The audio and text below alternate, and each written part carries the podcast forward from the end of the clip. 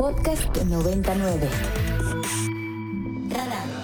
Personajes y análisis para entender mejor a México y el mundo. Con Mario Campos. Y vamos con eh, el doctor Eduardo Bakov, él es presidente del Consejo Directivo de Métrica Educativa. Él fue consejero del Instituto Nacional para la Evaluación de la Educación, el INEE, no el INE, sino el INEE con doble E, que fue una institución que se creó el sexenio pasado, que desapareció en el actual eh, y que hacía evaluaciones y directrices para la materia educativa en nuestro país. Eh, doctor, como siempre, qué gusto saludarlo. Muy buen día. Ah, Mario, este, muy buenos días aquí desde Baja California. Te mando un saludo. Muchas gracias, doctor. Igualmente. A ver, cuéntenos qué está pasando con el tema de las matemáticas, porque de pronto entre tanta grilla, temas de seguridad, pues, a veces parece que no nos da la vida a los medios y a la conversación pública de ponerse sobre estas cosas, pero son temas centrales. A ver, ¿qué está pasando con esto? Sí, eh, pues mira, Mario, la, la, verdad es que estamos este, muy preocupados eh, por lo que estamos viendo, eh, primero históricamente, ¿verdad? Que hemos visto que las matemáticas no han sido nunca el fuerte de los estudiantes mexicanos, siempre hemos salido en lugares muy eh, por debajo del promedio mundial y a veces también eh, latinoamericano, no estamos eh, en el primer lugar.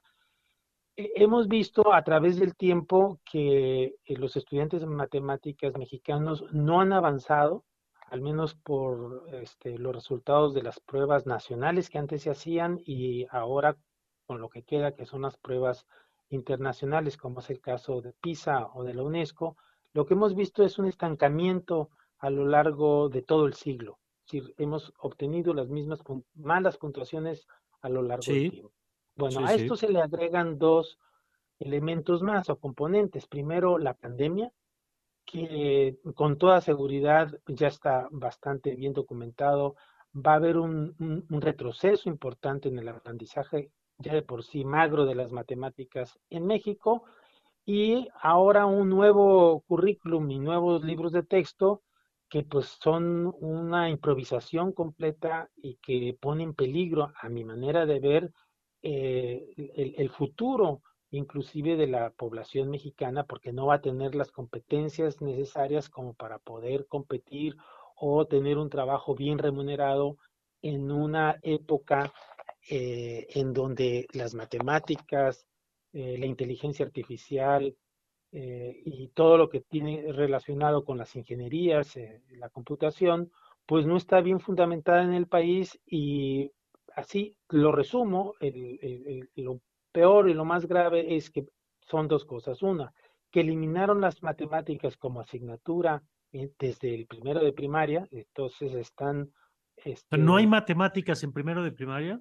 Y hay matemáticas, pero no como una asignatura, está, digamos, imbuida este, en un eh, campo formativo que le llaman saberes y lenguajes, pero pasa nada más para darte una idea de, del anterior eh, currículum de tener en primer grado algo así como 200 páginas destinadas a las matemáticas en donde, o a la aritmética, donde se daban eh, ejercicios y se veían los conceptos, ahora pasan a una disminución de, de 11 páginas.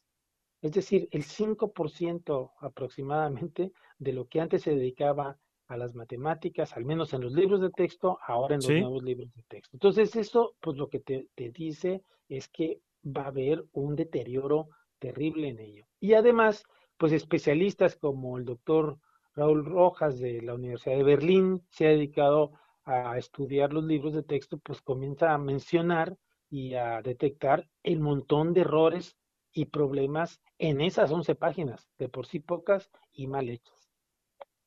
Bueno, y además de la cantidad, digamos, eh, esto que decía pocas y mal hechas, vamos ahora al contenido, de lo poco que hay, ¿qué es lo que están planteando? Mira, ellos plantean un nuevo, eh, digamos, un nuevo modelo pedagógico, llamémosle de esa manera, nuevamente a mi manera de ver, eh, muy improvisado, en el que las matemáticas no se enseñan básicamente en el salón de clases, sino en los problemas de la comunidad. Entonces tú quieres enseñarle a contar a una persona, a un niño pequeño, pues lo llevas a la comunidad y cuentas este, basura o cuentas eh, lo que sucede especialmente de la problemática social del contexto en donde se eh, ubica la escuela. Si se quiere eh, enseñar solamente a través de problemas sociales que para, inclusive para niños de primer año, pues son este, muy cuestionados, pero sabemos que las matemáticas, este, como lenguaje, no solamente se puede enseñar en la práctica viendo las cosas, es como la este, natación no la puedes enseñar solamente viéndola, la tienes que practicar. Claro, claro. Las matemáticas especialmente tienes que practicarlas y entender la lógica matemática que es abstracta. Este, digamos, en la realidad no existen los números imaginarios, entonces pues no se los vas a enseñar. O los números naturales, pues tampoco se los vas a enseñar. Entonces, parten de una simplicidad de que la interdisciplina o multidisciplina es la mejor forma de enseñar todos los conocimientos, incluyendo las matemáticas, lo cual pues tiene muchas, muchas dudas. Y, y eso pues es una improvisación este, que nos preocupa mucho más. Eh, esto ya está aplicándose. Eh, ¿Cuál es el, el, digamos, si esto es para primero de primaria, esto sabemos qué va a pasar con el resto de, de, la formación de esas niñas y de esos niños en la educación básica. Eh, el cambio va a irse implementando, digamos, conforme vayan avanzando sus grados. Eh, ¿qué, ¿qué, pasa en ese sentido, doctor? Pues mira, ese, es un, ese es un tema importantísimo, lo que tú acabas de mencionar. en el acuerdo de agosto del año pasado se definió que se iban a hacer libros de texto para los primeros grados de preescolar, eh, primaria y secundaria al menos. Y que progresivamente, como se hace siempre, en todos los casos y cambios curriculares, tú dejas que aquel currículum que empezó sea terminado por el estudiante y sea progresivamente implementado en las nuevas generaciones. Entonces, el primer año agarras al, al, digamos, este, al primero de primaria, en el segundo el segundo, y así progresivamente lo vas implementando de tal manera que una cohorte de estudiantes siempre empiece y termine con el mismo currículo. Bueno, lo que nosotros sabemos es que este, se van a aventar a hacer todos los eh, libros de texto e implementar al mismo tiempo, lo cual también este, es un una contradicción. habría este, modelos simultáneamente modelos distintos. Eh, no, lo que va a haber es que van a cambiar todos los modelos por uno mismo. Entonces ah, los niños de quinto años de primaria este, van a empezar con los nuevos libros de texto y no van a mm. terminar con el currículum que empezaron, que es la lógica que se aplica en todo el mundo. Pero aquí con la idea de que, o el temor de que no se los vayan a quitar el próximo año, en las próximas elecciones, pues ellos quieren este, a rajatabla implementarlo todo este, simultáneamente. Esto no está todavía definido, pero todo apunta que así va a ser y que va a haber un nuevo acuerdo y que en ese acuerdo se va a este, decidir que se implementen simultáneamente en todos los grados escolares. Pero pues no lo puedo asegurar, pero ese es el run run y eso es lo que, digamos, eh, se comenta en todas las redes sociales.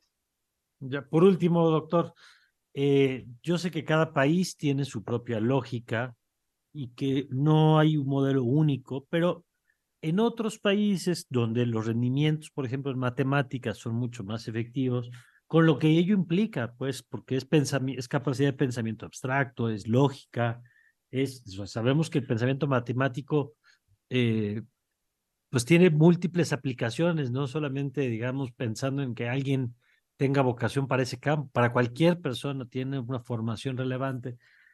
¿Qué están haciendo otros países, pues, como para podernos mirar en esos otros referentes?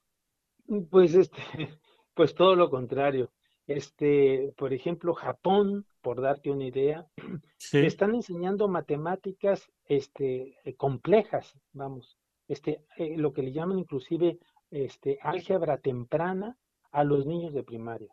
Le están dando una, un énfasis específicamente, por ejemplo, en Japón, a, digamos, cuatro asignaturas básicas. Una de ellas es matemáticas, este, la otra de ellas, por supuesto, es lectura. Y para que tú tengas una idea, eh, nosotros, México, con relación a países, al promedio de los países de la OCDE, donde nosotros pertenecemos, nosotros estamos como cerca de cuatro o tres grados escolares por debajo. Nuestros niveles de aprendizaje están como tres o cuatro grados escolares por debajo del promedio de los países. Ya no se diga de los punteros, este, como este, Corea, este, como este, China, eh, Finlandia, etcétera, con cuatro de ellos. Y mm, como una anécdota me decía a mí un coreano que vive aquí en Ensenada, que lo único que le, le dolía es que su hija, que iba en quinto año de primaria, este, tenía un, un nivel de matemáticas como de tercer año de primaria en Corea. Es decir, que desde el inicio van, vámonos retrasando dos o tres grados en términos de la complejidad de las matemáticas que nosotros enseñamos en el país. Ya no se diga cuando te vas a las zonas indígenas. O sea, es, e, es, patético. Este, para darte una idea, el 80% de los estudiantes de las zonas indígenas no tienen las habilidades mínimas matemáticas en primaria. Te doy otro dato y con esto nada más para, que veas la, digamos, este, la crisis que tenemos, ¿no? Y que se va a agravar ahora con esta, este nuevo plan de estudios. Los estudiantes de escuelas primarias privadas tienen el nivel equivalente a los estudiantes de las escuelas secundarias públicas. Ojo eso, o sea, este, o sea, un o sea, tres grados de diferencia aquí. Entonces, con esta nueva eh, improvisación y además, como lo bien lo señala Raúl Rojas, eh, no solamente son 11 páginas que son el 5% de lo anterior, sino que están mal hechas, están mal definidas, tienen definiciones incorrectas y además usan un vocabulario imposible de entender para un niño de primer grado que apenas sabe este, leer. Entonces, hay una este, suma de problemas que son las que, los que nos inquietan y por eso escribí este artículo y por eso la gente especialista como Raúl Rojas, yo no soy especialista en matemáticas en particular, él sí, pues este identifica cuáles son los graves errores de los libros de texto que en este momento se van a implementar y que nadie conoce a propósito de ello. No se han dado a conocer públicamente, aunque en las redes sociales pues ya circulan todos ellos. Ese es el problema. Pues gracias, doctor, como siempre, por tomarnos la llamada.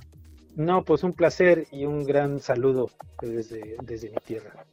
Gracias, doctor Eduardo Bacov Escudero, presidente del Consejo Directivo de Métrica Educativa y exconsejero del Instituto Nacional para la Evaluación de la Educación, el INE.